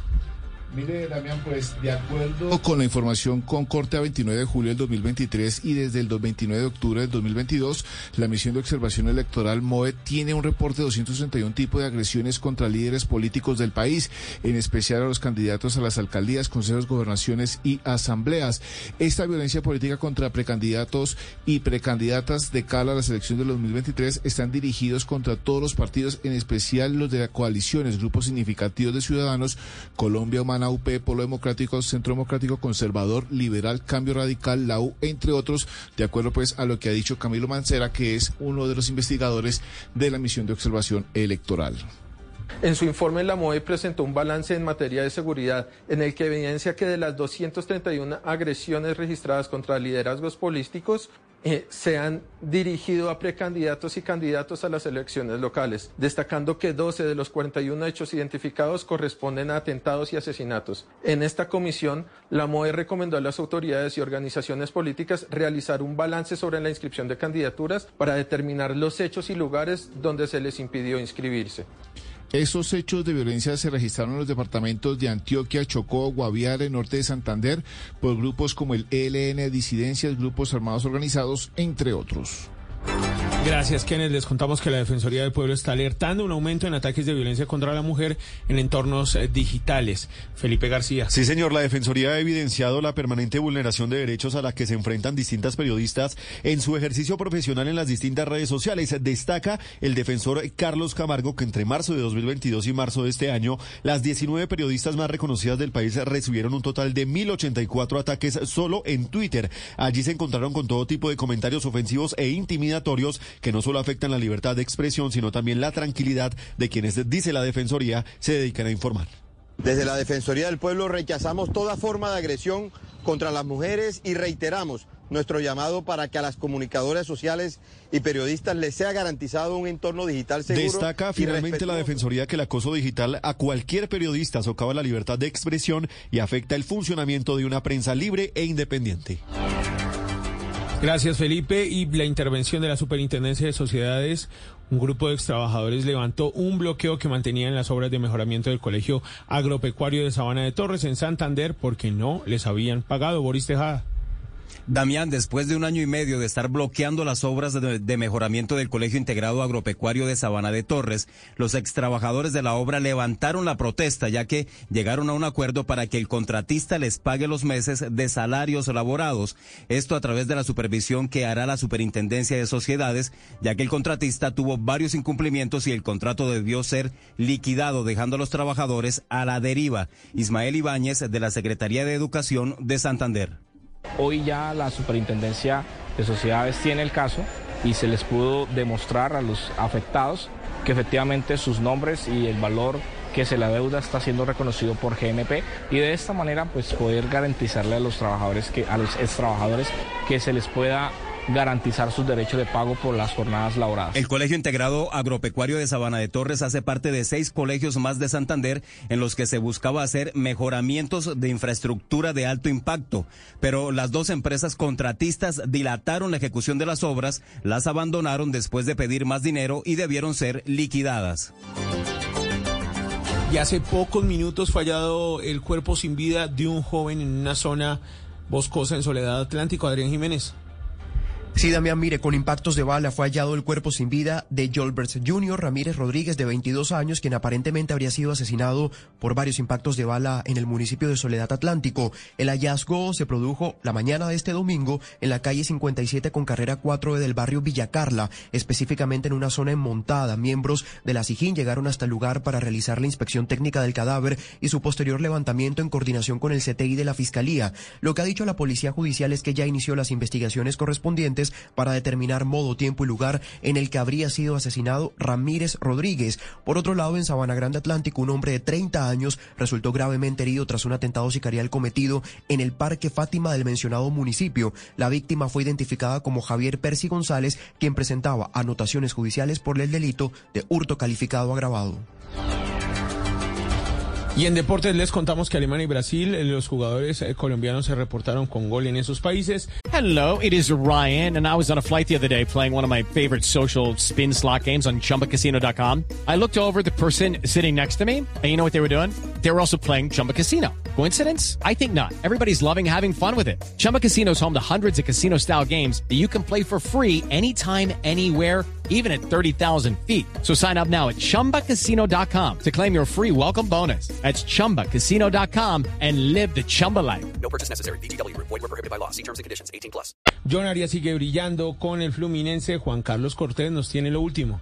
Nos vamos para Alemania en este recorrido porque el bogotano Juan José Perea vivió una jornada difícil de olvidar. Le dio el triunfo a su equipo, el Hansa Rostock, sobre Elbesberg. Lo curioso son los minutos de los goles, al minuto 90 más 10 y al minuto 90 más 13. El colombiano había ingresado al 68 y su equipo caía 1 por 0. El primero avivándose el arquero tras un pase que puntea. La jugada se ensucia, pero el balón se va adentro. El segundo cazando un rebote dentro de las 18 para poner el segundo.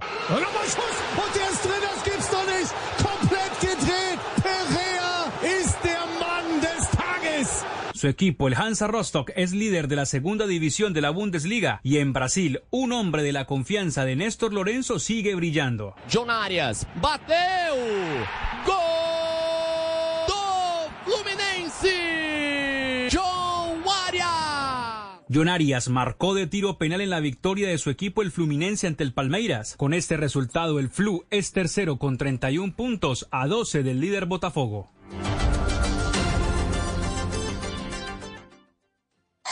Noticias contra reloj en Blue Radio. En desarrollo estamos atentos porque en, minutos las autoridades en Cali se van a pronunciar sobre el asesinato de la patinadora colombiana Luzmeri Tristán, que fue campeona mundial en 1990. Recordemos que fue asesinada la madrugada de este domingo en un condominio de Cali, crimen por el que fue detenido su pareja.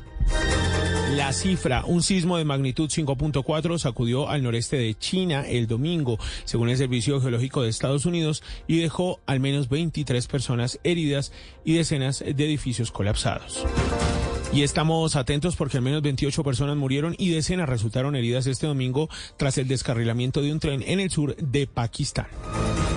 Son las 11 de la mañana y 8 minutos. Ya saben que más noticias las pueden encontrar en www.bluradio.com. Sigan conectados con Sala de Prensa Blue.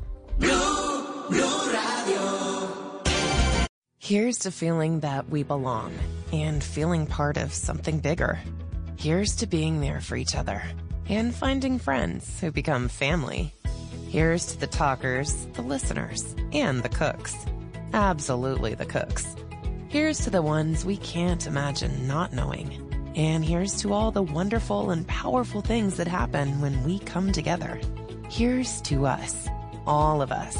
To learn more, visit mychinet.com. Llegó algo nuevo a Marshalls, bolsos de diseñador. Nuestro equipo de compras consiguió ofertas increíbles en carteras de piel, crossbodies y más estilos de moda. Desde $19.99. Ven a ver lo nuevo en Marshalls. Llévatelo bueno. Los precios son representativos. Precios reales en tiendas y online deleitinas. Qué ricas. Las galletas que saben amor. Saladitas, dulcecitas, son muy suaves, exquisitas. Mañana, tarde y noche cuando quieras. Con amigos, en familia, de regalo y de paseo. Nuevas galletas deleitinas. El delicioso sabor de compartir. Arthur's Cookies Factory. Esta es Blue Radio.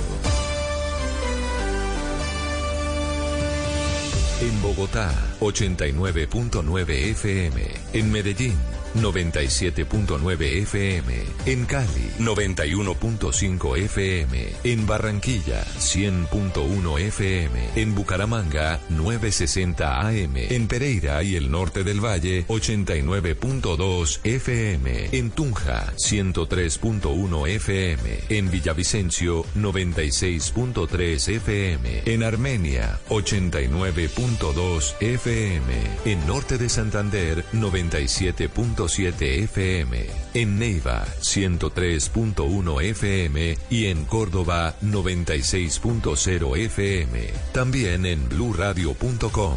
En Facebook, Blue Radio Colombia. A través de Twitter en arroba Blue Radio Co. Y en la señal de TDT.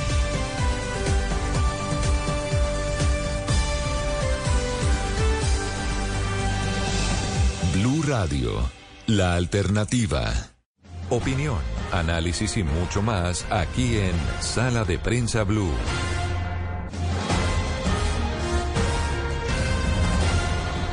Estamos de nuevo con ustedes en una mañana de domingo en mitad de puente festivo, acompañándolos a quienes están descansando, a quienes están trabajando, como siempre, como todos los domingos. Gracias a los oyentes que nos reportan sintonía, a quienes fielmente nos escuchan domingo tras domingo. Ya vamos a completar cinco años aquí en Sala de Prensa Blue, acompañándolos siempre para hablar de las noticias, pero más que hablar de las noticias, tratar de ponerlas en contexto, con todas las miradas, con todas las voces y siempre con el más absoluto respeto, tanto por nuestros oyentes, que son lo más importante, como por nuestros invitados, porque esa es nuestra consigna, escucharlos a todos por igual para que nos cuenten lo que piensan sobre los hechos que han marcado la agenda informativa en Colombia y en el mundo. Y la agenda en Colombia no está marcada, está reteñida por lo que ha ocurrido esta semana y que les voy a confesar algo. Yo realmente no, no, no, no creo que mucho nos pasó. Ver a, al hijo del presidente en el banquillo de los acusados, señalando lo que señaló, realmente yo, yo nunca lo había visto. El estómago revuelto con Sí, todo eso. realmente sí, muy No, y difícil. sí es eh, una situación inédita. Los hijos, por ejemplo, del expresidente Uribe estuvieron en algún problema, pero nunca los vimos. Eh, pues, los señalaron, pero nunca estuvieron Pero imputados. además, Andreina, nunca ver a un hijo señalando al a padre. su papá es eso. A un hijo señalando al padre, el padre desmarcándose de su hijo antes, como lo vimos también diciendo yo no lo crié. O sea, toda una cantidad de situaciones que hacen que no solo sea un drama para la política nacional, un drama para los colombianos, que por supuesto muchos estaban esperanzados con un cambio y ver esto obviamente es una desilusión tremenda, sino también es un drama familiar. Y es que mire que quizá es inédito no solo en Colombia, sino en el mundo. Si usted ve los escándalos eh, del régimen de Maduro, incluso de Chávez eh, con sus hijas, o del mismo presidente Joe Biden, que tiene un hijo totalmente acusado de cosas espantosas, escándalos sexuales, y nunca han dicho algo como lo que ha di- nunca se rompe, nunca un escándalo político va so- supera ese vínculo de sangre entre padre e hijo, así sea de una envergadura tan grande. El expresidente, el presidente Gustavo Petro sí lo dijo y no solo Juan Roberto dijo que no lo crió, sino que una vez se conoce, lo capturan, él lo invita a la reflexión y le dice que le duele tanta autodestrucción. Mm, Sí, y recordemos que, que la fiscalía le contó a Noticias Caracol, fuentes de la fiscalía, que el presidente Gustavo Petro intentó eh, verse con su hijo Nicolás en el búnker de la fiscalía en Bogotá, donde está detenido, donde permanece pues en medio de este proceso, y Nicolás Petro no lo quiso recibir. Esa, esa es la reflexión. Pero repito, muchas reflexiones sobre este escándalo, sobre este episodio y sobre todo para el futuro y el presente del país. El representante a la Cámara, Daniel Carvalho, es independiente, es eh, tal vez una de las voces más interesantes de las nuevas, si uno lo puede llamar así en el Congreso de la República. Sí. Tuve la fortuna de conversar con él en Medellín cuando era concejal de la capital antioqueña hace ya unos años, por lo menos casi cuatro años. Y pues sí es una figura muy interesante de la política. Lo vimos, Andreina, hablando el 20 de julio en la instalación de las sesiones ordinarias del Congreso, eh, haciendo parte de la réplica. Haciendo parte de la réplica, donde me pareció además una intervención muy buena, muy sensata, eh, señalando al gobierno, viniendo él, digamos, de, de, de, de alguna manera, de, un, de una sector ideología, de alternativo, un claro. sector alternativo, haciendo unas críticas pues muy sosegadas al gobierno nacional y, y bueno, sin duda es una buena voz de los jóvenes en, en la, legisla- en la legislación, en el legislativo. Sí, y precisamente por eso yo quería empezar preguntándole, representante Daniel Carvalho, bienvenido, buenos días. ¿Usted al fin qué es, independiente oposición? Porque ahí yo me pregunté el que hace en esa réplica, que es un derecho, pues puntualmente de la La oposición en réplica Colombia. es para la oposición. Eh, Exactamente. representante, buenos días. Muy buenos días, muchas gracias por las bonitas palabras que me dedican. Mira, eh, el doctor Humberto Lacalle nos declaramos, nos declaramos en independencia, pero nuestro partido, Verde Oxígeno, pasando por encima de nosotros, se declaró en oposición. Por eso que oficialmente el partido está en oposición y Ay, usted aprovechó. ese derecho de réplica y por eso hice un llamado a darle más derechos a los partidos independientes. Eh, representante, más allá de, de- de las posturas y de, lo- de los, digamos, de, la, de enmarcarlo en uno u otro espectro, eh, hoy y si- le- a nuestros invitados les hemos hecho la misma inquietud. Eh, hoy domingo ya han pasado varios días, eh, un poquito más decantado lo que ha ocurrido. Eh, hoy eh, esa mirada suya apunta a qué, a que estamos frente a qué. Pues en primer lugar yo tengo que decir que es, da mucha lástima ver al presidente Gustavo Petro metido en esto. Eh, en segundo lugar hay que decir que infortunadamente en Colombia nos hemos acostumbrado a que en todas las campañas presidenciales llegan dineros del narcotráfico. Sí, este no es la primera vez, ha pasado con todos los últimos presidentes. Y a mí me hace recordar mucho y, valorar eh, las palabras de Sergio Fajardo diciendo que como se hace campaña se gobierna, porque un narcotraficante no te va a dar mil, dos mil millones de pesos a cambio de nada.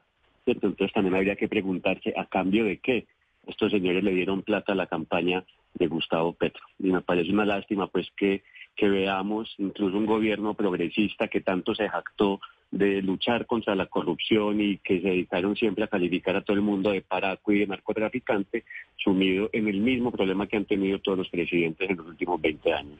Y le quisiera preguntar eh, cómo ha visto usted, eh, digamos, la reacción del presidente Petro. En un principio un poco más reactiva, como hace rato nos indicaba Thierry Weiss, también el analista que nos estuvo acompañando en sala de prensa Blue. Sin embargo, eh, después el viernes un poco más sosegado, pero hay algunas, bueno, en, en, algún momento habló que son versiones de la prensa, por ejemplo, también eh, recordó un trino de hace, de, cuando estaba en campaña diciendo que él advirtió que, que estaban intentando infiltrar la campaña con dineros del narcotráfico, eh, en, pero finalmente pues infiltrar la campaña con dineros del narcotráfico es su hijo, es el que estaba haciendo la recepción del dinero. Entonces, le quiero preguntar sobre estas reacciones distintas que ha tenido el presidente Gustavo Petro.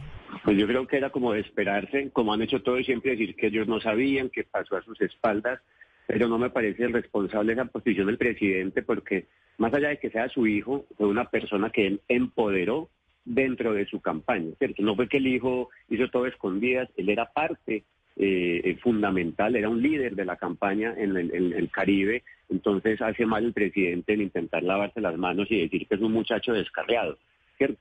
Más allá de, insisto, más allá de que sea su hijo, es un líder del pacto histórico que estaba haciendo esas cosas, de modo que el presidente debería eh, eh, ser un poco más responsable con esto y no intentar lavarse las manos, como insisto, han hecho todos los presidentes acusados de lo mismo. Representante, la otra cosa es que mientras esto ocurre, el país sigue andando. Hablábamos con varios de los invitados. Ese andando el país, ¿qué implica paralelo o en simultáneo con semejante escándalo? Pues yo creo que el, el, país, o sea, todos vamos a sufrir las consecuencias de esto, pues que esto se va a ver reflejado en la gobernabilidad del presidente, probablemente en la, en la, en la opinión o en la confianza de otros países hacia el gobierno nacional. De modo que yo creo que esta crisis realmente va a terminar por afectar no solo al presidente, sino a todo el país, eh, probablemente a su economía. Y yo creo que aún no somos eh, conscientes de cuáles van a ser las consecuencias de esto. Estamos por verlo y no creo que sean para nada positivas. Usted que está allí en la Cámara de Representantes, usted tiene su oficina allá, trabaja todos los días, usted es de los juiciosos, ¿cree que sus tres compañeros investigadores en la comisión de acusación sí de pronto van a, a poder avanzar con el proceso de investigación al presidente? Ahí sí no sé decir que no hago parte de esa comisión. Eh, yo espero que, hagan su trabajo de manera responsable, ¿cierto? Que no intente pues nadie de uno u otro bando intentar eh, cooptarlos o intimidarlos. Yo pues eh, por principio tiendo a confiar en las instituciones y la Comisión de Acusación es una institución importante dentro del Congreso. Espero que hagan el mejor trabajo y que empiecen a darle al país señales de que aquí realmente sí, sí estamos combatiendo la corrupción pero quiero insistir con una cosa porque también he visto muchísimas voces de, de, la derecha y de los conservadores diciendo pues que este es el peor escándalo del mundo, que esto nunca había pasado y eso es falso. No, Lo ya- hemos visto ya había con todos pasado, los presidentes y es una lástima. Representante Carvalho. a esto. Dime. Usted en la, en la réplica dijo que el presidente estaba desaprovechando una oportunidad única y yo destacaba eso al principio diciendo que usted viene de los sectores alternativos y que por eso eso le da, digamos, una, usted no, no es de la oposición, eh, eso le da a usted una voz muy interesante por, por- porque bueno, es una crítica, digamos, interna dentro de esta misma, eh, digamos, espectro ideológico. Yo le quiero preguntar, el primer gobierno de izquierda del país, muchísimos sectores pidiendo cambio, entre esos, digamos, usted es una de esas voces. ¿Cómo se siente usted personalmente ante lo que está pasando? Pe- Personal y políticamente, Exacto. representante. Yo, yo siento una enorme decepción. Yo, como lo dije en mi réplica, he acompañado la mayor parte de iniciativas de cambio de este gobierno. Yo no apoyé al presidente Gustavo Petro en la campaña, pero me alegré de que por fin llegara un gobierno progresista con una agenda progresista, ambiental, de derechos. Así que todo lo que eh, está pasando va a terminar por... eh, quitarle legitimidad al gobierno nacional y a sus propuestas y va a terminar por fortalecer todos los sectores eh, conservadores y reaccionarios que ya, como hemos visto, han ido cogiendo más fuerza en el Congreso. Entonces yo creo que esto es una nueva capa de, problemas para la agenda eh, que quiere el gobierno nacional y pues particularmente, personalmente me siento bastante preocupado y decepcionado. Representante, como siempre, un gusto. De verdad, gracias por habernos acompañado en Sala de Prensa Blue, hoy domingo. Buenos días para ustedes y para los oyentes. Hasta pronto. Daniel Carvalho, representante a la Cámara Independiente, hablando del devenir político del país en medio de este escándalo. Estás escuchando Sala de Prensa Blue. Hoy en Sala de Prensa Blue, una emisión especial dedicada al primer año del gobierno del presidente Gustavo Petro, eh, salpicada eh, por este escándalo que hoy lo tiene en medio de una gran tormenta. Jaime Alberto Cabal es el presidente de la Federación Nacional de Comerciantes, otro vocero del sector empresarial colombiano que nos atiende en este espacio. Doctor Cabal, como siempre, un gusto saludarlo, feliz domingo y pues eh, queríamos su opinión, su impresión sobre este primer año de gobierno y repito, en medio de este episodio tan doloroso, tan confuso y tan lamentable. Feliz mañana, buenos días. Bueno, muy buenos días, feliz mañana para todos ustedes en Blue Radio, igualmente para todos los oyentes. Sí, eh, como muy bien eh, está la introducción, un año que se cumple salpicado de uno de los mayores escándalos que ha habido en la historia política del país, lamentablemente que deja pues no solamente al gobierno nacional, sino al país entero muy mal parado frente a la comunidad internacional que pues lamentamos profundamente que esta situación eh, la estemos viviendo todos los colombianos. Sí, doctor Cabal, le quería preguntar, eh, ustedes desde su gremio, ¿creen que este escándalo afecta la, la legitimidad del gobierno de cara a lo que viene también con recomponer las relaciones con los comerciantes, con reactivar la economía en el país? ¿Cree que esto también afecta puntualmente el relacionamiento con ustedes en temas de legitimidad? Pues digamos que la legitimidad se afecta en el momento de que haya eh, un fallo de la justicia, un juicio y, un concepto. Digamos que en este momento hay una presunción que se supone que tiene pruebas y, y lo que sí está afectado desde ahora eh, y, desde, y desde que empezó este escándalo es la gobernabilidad. Digamos que la legitimidad será en el momento en que la justicia diga si efectivamente hubo ingreso de dineros ilícitos a la campaña del presidente Petro, pero la gobernabilidad sí se afecta porque desde luego el, el gobierno pierde de alguna manera capacidad de interlocución eh, frente al Congreso, frente a los gremios, frente a los sectores eh, de la vida nacional, frente a las altas cortas, los organismos de control, es decir, frente a la institucionalidad del país. Esa gobernabilidad, desde luego, sí está afectada y, de alguna manera pues le quita eh, autoridad moral por lo menos al gobierno de tramitar las iniciativas y reformas que se proponen. Mm, Mire, doctor eh, Cabal, hablamos con el doctor Jaime Alberto Cabal, presidente de FENALCO. Me decía o nos decía un empresario hace algunos días sobre este episodio y sobre el devenir del país, sobre la situación del país.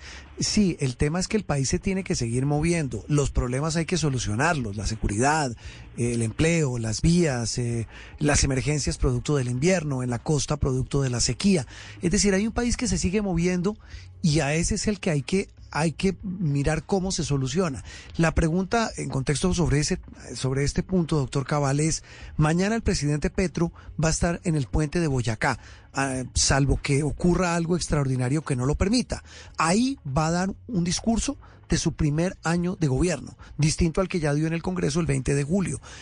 Eh, usted como dirigente gremial, ¿qué espera de ese discurso, de ese pronunciamiento del presidente en medio de todo este panorama? Sí, efectivamente, cuando uno analiza el primer año de gobierno, pues se encuentra que es un primer año en el que el gobierno queda en deuda con los colombianos. Digamos que es un balance que no le favorece sin dejar de desconocer que ha habido eh, pues aciertos eh, importantes, pero digamos que la cantidad y el número de situaciones que se están viviendo en lo económico, lo político, lo social, pues hace que el, el balance no sea favorable. Entonces lo que uno esperaría del presidente Petro es que reconozca esa realidad y que ah, no solamente la reconozca, sino de que en esta oportunidad eh, tenga la, la humildad para eh, corregir y de alguna manera enderezar el camino por el que va el primer año del gobierno. Este es un gobierno de cuatro años, tiene toda la oportunidad y tiene todo, eh, de alguna manera, la expectativa de los colombianos de que le vaya bien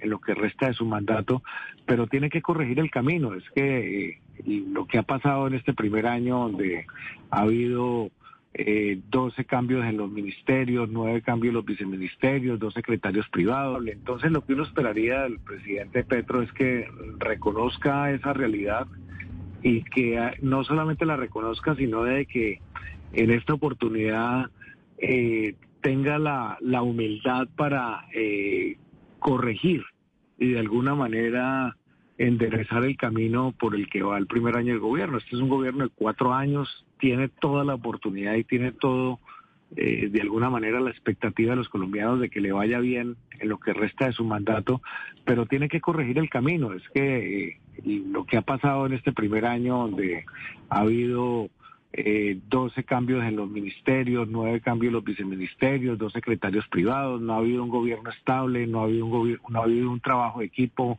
un norte claro, es un gobierno totalmente descoordinado, que uno esperaría que corrijan sin, sin, sin soberbia eh, esas equivocaciones que han tenido en el primer año y que de alguna manera convoque a una unidad nacional, convoque a, una de, digamos, a escuchar todos los sectores, a hacer unos acuerdos mínimos de unas reformas que hay que hacer, pero que no sean unas reformas caprichosas ni sesgadas ideológicamente como las que quiere sacar.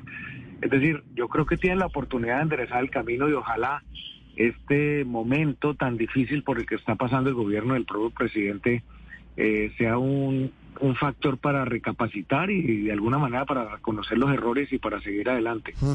Doctor Cabal, estaba recordando, pues los que tenemos un poquito más de edad, incluso en esta mesa, eh, recordábamos lo siguiente. Hace casi 30 años eh, ocurrió el escándalo del proceso 8000, la entrada de plata de la mafia, del cartel de Cali, a la campaña presidencial de Ernesto Samper. Para muchos es odiosa esta comparación, dicen que no se puede hacer. Pero quiero su opinión sobre lo siguiente. En esa época, el Consejo Gremial Nacional, en el que, del que usted hace parte hoy, en su momento se convirtió en un actor clave de la política nacional, como muchos otros sectores. Incluso de frente pidió la salida del gobierno, del presidente, en el peor momento de la crisis, del escándalo del proceso 8000. En su concepto, ¿qué diferencia hay con ese consejo grem- gremial de hoy, con los gremios de hoy? Pues, Juan Roberto, usted me hace una pregunta eh, que pues obviamente eh, me hace retornar a esa época porque precisamente eh, estando en otro gremio en ese momento yo formaba parte del Consejo Gremial Nacional y era el vicepresidente. El presidente en esa época era el doctor Sadas Pete.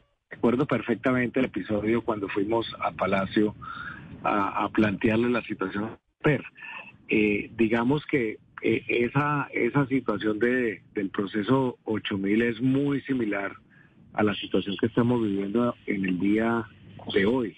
Es una situación que, digamos, tiene un agravante hoy sobre esa, esa época y es que la acusación no la hace la oposición, la, la acusación la hace un miembro del gobierno y un miembro de la familia del presidente como es el hijo Nicolás Petro.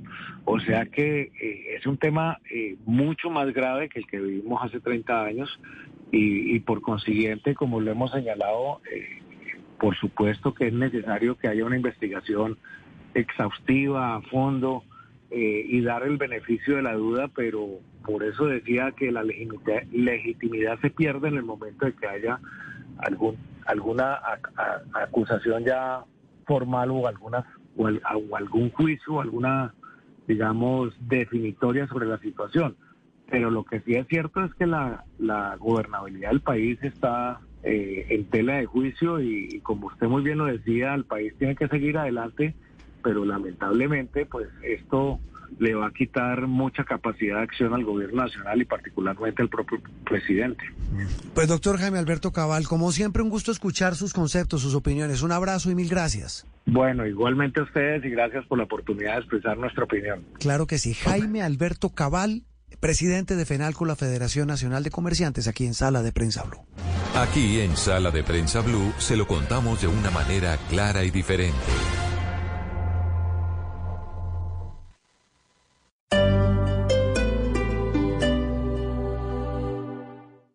With no fees or minimums and no overdraft fees, banking with Capital One is the easiest decision in the history of decisions. Kind of like choosing Derek Jeter as the pinch hitter for your baseball team. Jeter, you're in. We need a home run. I'll give it a try. I've swung a bat once or twice. That's out of here. Yep, even easier than that. With no fees or minimums and no overdraft fees, is it even a decision? That's banking reimagined. What's in your wallet? Terms apply. See CapitalOne.com slash bank for details. Capital One and a member FDIC. There's a new score in store. Designer handbags just arrived at Marshall's. Our buyers got amazing deals on leather totes, quilted crossbodies, and all the hottest trending shapes. Such good finds. All starting at just $19.99. Marshall's. Get the good stuff. Prices are representative. Actual prices is marked or online. Los científicos de Blue Radio han creado el mejor despertador del mundo. No, no, no. El mejor despertador del mundo. Mi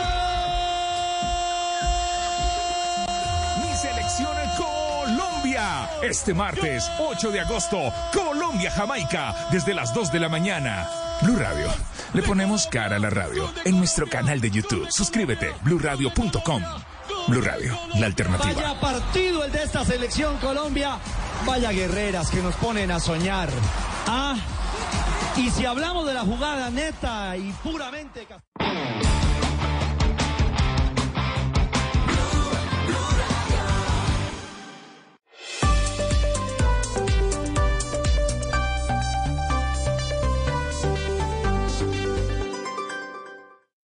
Interactúe con nosotros a través de Twitter con el numeral Sala de Prensa Blue.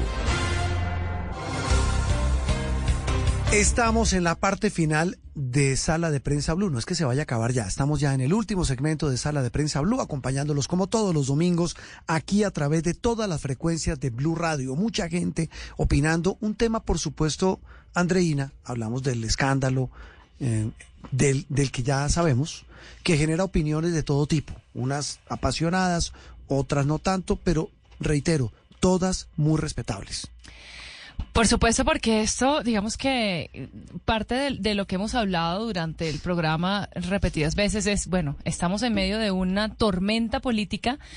Sin embargo, pues el país tiene que seguir adelante. Mm. Por eso eh, hemos tenido voces desde los gremios, hemos tenido voces de analistas, desde las empresas, bueno, diferentes tipos de voces. Y ahora vamos a hablar con alguien de la casa. Sí, pero es que, eh, bueno, muchas opiniones, digo, la gente escribiendo. Ah, Algun, algunos muy bravos otros nos hallan la razón, otros eh, contradicen lo dicho por los entrevistados, repito, voces muy autorizadas.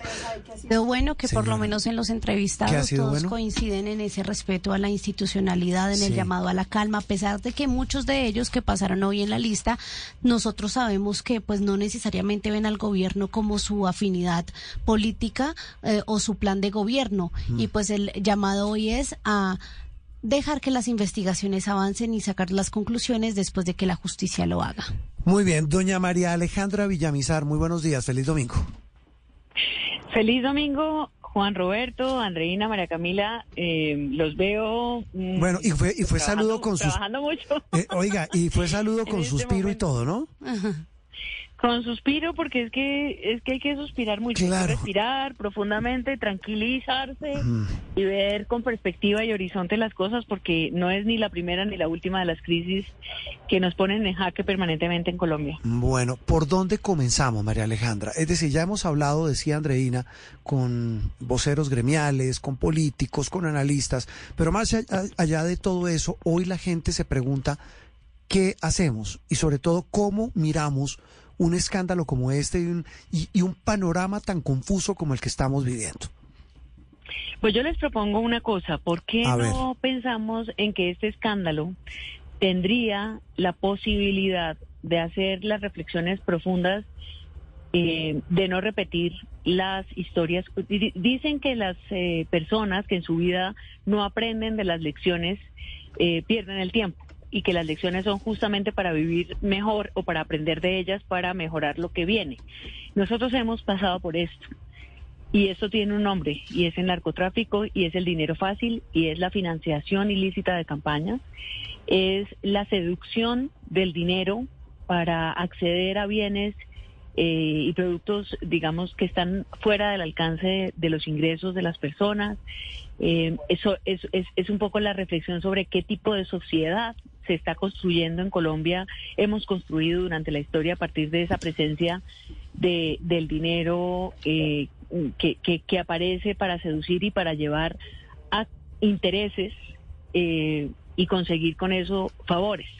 Ahí hay varias, muchísimas opciones, pero yo creería que siendo este un gobierno que la gente considera diferente, eh, que le pase lo mismo que le pasaron o que les ha pasado a tantas campañas, y no hablemos de las presidenciales solamente, hablemos de las regionales, hablemos de, de, de tantas eh, vinculaciones con dineros ilícitos que vamos permanentemente poniéndole a la justicia la tarea de que esclarezca.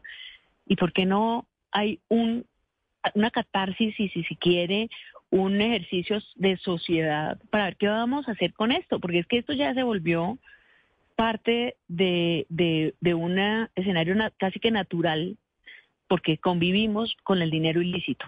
Entonces, es, es, es muy profundo y es muy triste de alguna manera, pero hemos llegado ahí, a que el dinero ilícito hace, ilícito, perdón, hace parte de nuestra realidad.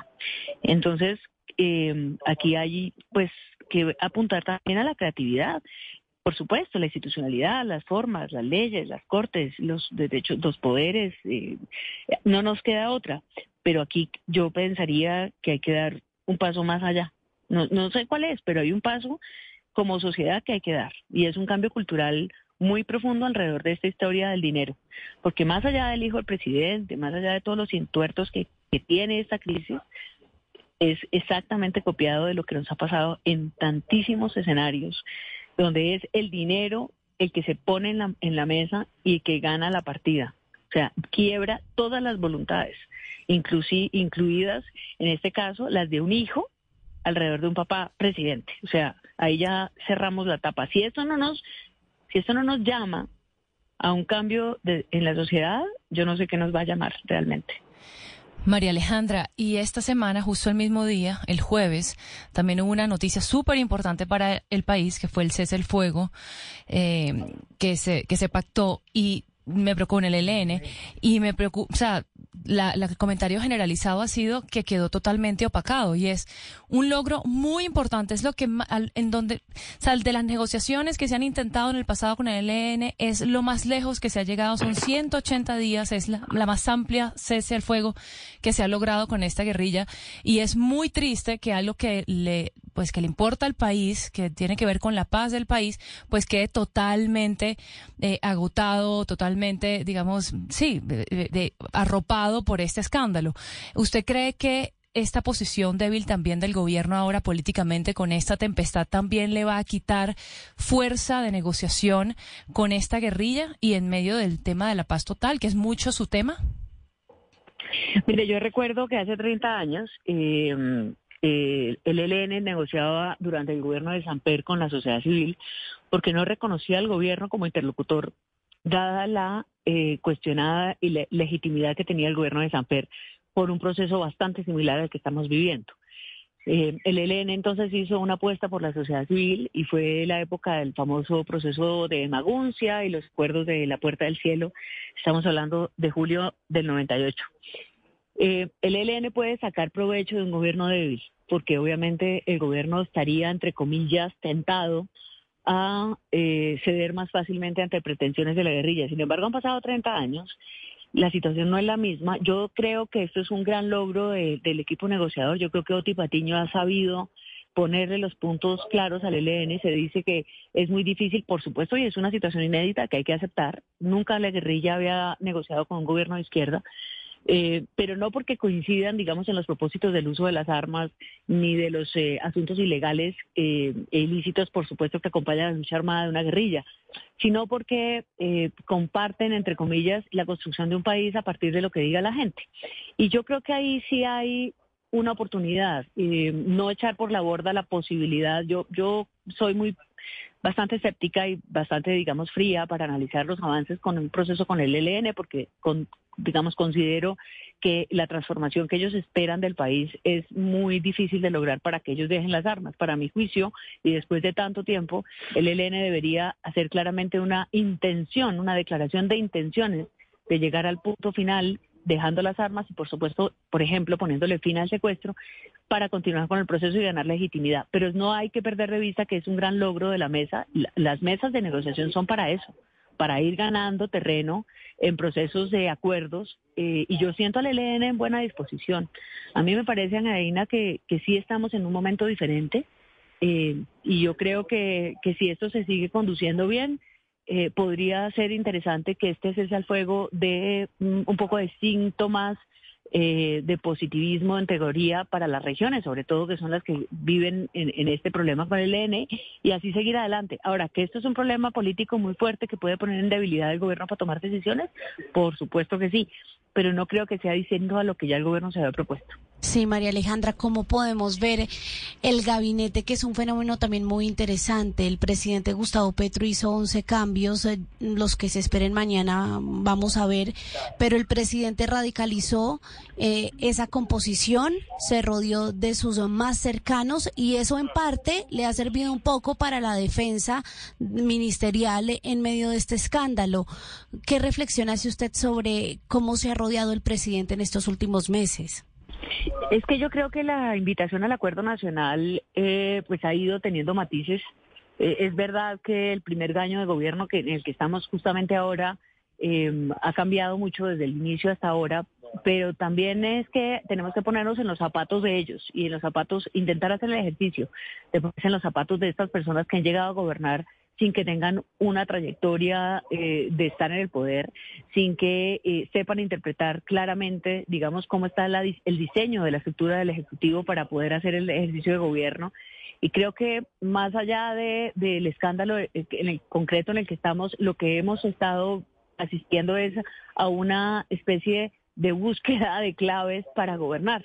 ¿Cómo se gobierna este país tan complejo eh, cómo se solucionan realmente las, los abismos que hay entre la ejecución de la política pública y el discurso de Gustavo Petro, eh, cómo se consiguen funcionarios que sepan del, del Estado eh, y que pongan en pie y, y, ejecutar realmente los presupuestos. Y creo que en eso el, el, el gabinete está en permanente búsqueda. Y creo que a mí no me parece malo que el presidente cambie de ministros, digamos, yo creo que es una búsqueda permanente. Por supuesto genera una inestabilidad en, cada cartera que no termina, digamos, de definir un horizonte, pero me parecen de alguna manera natural o normal para este grupo de personas que están tratando de gobernar una cosa que para ellos es totalmente nueva. Ahora, ¿eso no es bueno para el Estado colombiano? Por supuesto que no. Cada día que no se gobierna en Colombia son días, años y meses de atraso. Colombia es un país que si no se pone a funcionar como una locomotora a toda velocidad se atrasa, más de lo que estamos. Entonces, un Estado que no funciona y que no ejecuta, por supuesto, significan eh, grandes sacrificios para las personas y los ciudadanos que son los que están esperando beneficios para su vida. Eh, mejoras en el desarrollo, mejoras en la infraestructura, mejoras eh, en el día a día de su, de su situación económica. Eso, eso es una tragedia, es una tragedia que no haya un gobierno ejecutivo que logre poner a andar las cosas. Pero me parece que en el fondo así es la, la, la realidad que nos ha tocado con un gobierno que llegó, llegó por mandato popular, producto de una situación política que se creó y que y que pues sí pues que hay gente que nunca gobernó y que y que está de alguna manera pues eh, recibiendo todos los días eh, información para ver cómo es que se, pues, se ponen a andar las cosas. De todas maneras, las cosas están funcionando. Yo también creo que el Estado colombiano, y pese a todo, es como un sobreviviente, ¿no? No es un náufrago solo, eh, eh, tiene muchas ayudas. Y, y, el Estado pues está funcionando y creo que en esta crisis estamos viendo a todo el mundo ahora, incluso hasta la oposición diciendo esto se tiene que resolver por vías institucionales y no se trata de que el gobierno se caiga. Es difícil, obviamente, por el margen de maniobra que van a tener ahora, eh, si les van a subir el precio, digamos, de, las participaciones de los, de los políticos para poderles acompañar, se vuelve una especie de chantaje. Pero, pero y ellos no tienen la, la expertise para manejar eso pero pero yo creo que esto es un aprendizaje, tampoco estamos tan mal, digamos, yo creo que la crisis es tremenda, la legitimidad del presidente está en duda, pero cuando digo no estamos tan mal no es en términos de defender a Petro, lo digo es en términos del Estado colombiano y del andamiaje que ha soportado una guerra de 60 años y en medio de una guerra hemos hemos hemos seguido adelante. Eh, hay muchas maneras de ver esto. Sí, María Alejandra, es que esa reflexión que hace me hace acordar de algo. El, eh, yo no sé, esto, ¿cómo es que dice Miguel Garzón? No sé si estoy haciendo spoiler, pero el próximo 16 de octubre, faltan un par de mesecitos, Caracol Televisión va a publicar un documental que está basado en el libro que escribió nuestra colega María Elvira Samper titulado 1989. Hacían alusión al tal vez uno de los peores años que hemos vivido. Ese año mataron a tres candidatos presidenciales, el narcotráfico puso bombas en un avión, eh, en, el, edificio de Avianca, eh, perdón, del DAS, la sede del DAS de la época. Pero más allá de eso, la reflexión es esa. Este país, si uno voltea a mirar, ha resistido unas cosas, María Alejandra, que, que uno y se pone a pensar qué más le falta por resistir. Porque, porque las cosas no vienen del cielo. Es decir, esto es producto de un proceso eh, de, que, nos ha marcado la historia por un mismo problema, y yo insisto, que es el narcotráfico. Es eh, eh, el poder de ese negocio que ha corrompido, que nos ha cambiado la cultura, la estética, los valores. Es muy difícil imaginar hoy las campañas políticas sin la posibilidad o el riesgo de que dineros del narcotráfico entren a esto. Eh, es muy difícil imaginar que los negocios prósperos que se ven por ahí no tengan algo de lavado de activos. Es muy difícil pensar que los funcionarios públicos que acceden, por ejemplo, a lo que antes era la dirección de estupefacientes, que ahora la SAE, eh, digamos, no caigan en dentro del rollo porque los termina siendo una, es un veneno, ¿no? Y, y yo creo que la, la, diferencia entre el 89 ahora es que el narcotráfico ya no es terrorista, pero el narcotráfico hoy está más presente que en esa época. Había carteles, había un tipo como Escobar, como el cartel de Cali, unas cosas, digamos, de, de, frente mm, mencionaban y, y hacían amenazas al Estado y a la estabilidad política. No, hoy no lo hacen. Hoy no necesitan amenazar a nadie ni poner bombas. Es casi que peor, porque ya no estalla, ¿no? Lo que hace el narcotráfico hoy es que penetra, que infiltra, que se hace parecer eh, parte de la sociedad, que, que la gente lo termina aceptando, que todo el mundo terminó de alguna manera vinculándose, eh, haciéndose loco por, eh, por, por, esa economía que le va llegando, porque, pues, digamos, si nos beneficia a todos, vénganos a tu reino y échese para el bolsillo. Y entonces, y la pregunta de fondo es, al final, un tipo como Petro, que peleó con, tanto, con tantos años y con tanto ímpetu por el narcotráfico, por la corrupción, enfrentado en su propio gobierno de una lucha política enorme desde la izquierda para llegar al poder y hoy se ve amenazado por el mismo fenómeno. Aquí hay muchas cosas que nos toca plantearnos de verdad como sociedad. Eh, eh, puede ser que no estemos en 1989 porque las circunstancias son diferentes, pero el terrorismo hoy se hace de otra manera, si se quiere. Ya no con bombas ni con explosivos, sino con este tipo de situaciones que nos ponen en una disyuntiva eh, muy, muy difícil porque yo estoy segura que si usted le preguntara hoy a, la mayor, a mucha gente en algunas zonas del país si considera que el dinero del narcotráfico es maldito, la gente le diría que no. Y esa es la sociedad que tenemos. Y ese es el problema que tenemos, que para mucha gente esto es parte del paisaje y es permisivo. La ley no lo permite, la ley lo castiga, la legitimidad del gobierno está en duda por esto, pero pongámonos la mano en el corazón para ver qué tantos colombianos realmente consideran que esa platica que les llega por un lado por el otro, la consideran, eh, no sé, sucia cuando viven de ella. Eh, es que ahí es donde está, donde está la, Exactamente. de lo que nos y es el rasero con el que se mire, no David, sino digo con el rasero con que uno mida lo, que viene. Hago la salvedad porque como hay tanta susceptibilidad. María Alejandra, bueno, eh, sin embargo también, digamos que este es un país muy presidencialista, donde la figura del presidente pues tiene muchísima importancia, la institucionalidad, y donde nos daría terror a todos eh, imaginarnos que el presidente se cae por esto. Pero yo le quiero preguntar, ¿usted cree que hay una posibilidad de que algo como eso suceda?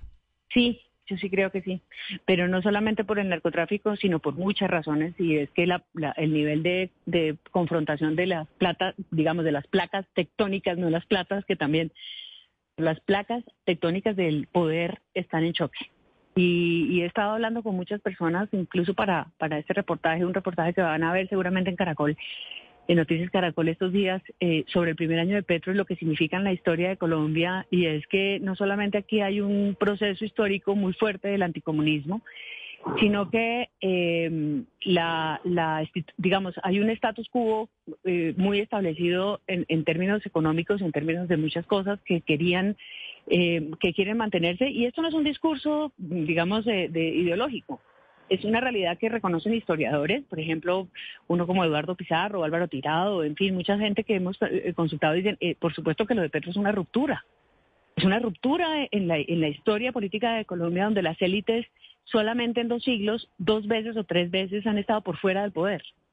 Entonces, claro que hay un, hay un proceso de, de, choque, pero yo creo que a estas alturas del siglo XXI hay muchos procesos de choque en América Latina y en, y en el mundo que permiten, digamos, que esa ampliación de la democracia se dé eh, pero pues nosotros tenemos aquí una cantidad de fenómenos como los que estamos hablando, empezando por el narcotráfico, la guerrilla, en fin, que hacen que todo esto sea más complicado. Pero, pero yo creo que Petro lo pueden tumbar y Petro se y dada, llegado al proceso, llegado al momento en que se evidencie que, que, que hubo, digamos, todo este tipo de irregularidades en su campaña, que tal que Petro dé un paso al costado y por primera vez un presidente en Colombia renuncie al, a estar en el poder. Imaginémonos que eso pase, que sea voluntariamente, que no, que no llegue un golpe de Estado, que no lleguen los militares con los tanques a presidencia, que no lo obliguen eh, unos chantajistas del poder a que renuncie, sino que él voluntariamente se pare y diga, esto ha violado mi mandato y ha violado mi palabra y yo me voy. Pues estaríamos justamente asistiendo a un quiebre de la historia. Eh, y ellos tienen ese, eh, hay líderes como, de, como Petro que tienen esa, esa ese, ese, ese, digamos, ese alcance. ¿no? Para, para dejar además un legado. Eh, yo no creo que Gustavo Petro se vaya a conformar con irse de expresidente con una cosa tan pesada como la que hizo Ernesto Samper, por ejemplo, es querrar toda la vida el, el, el, el INRI de haber sido un presidente ilegítimo que tuvo dinero de narcotráfico en su campaña. Yo, yo no creo que Gustavo Petro sea ese personaje. Sí. Pero ni idea qué vaya a pasar.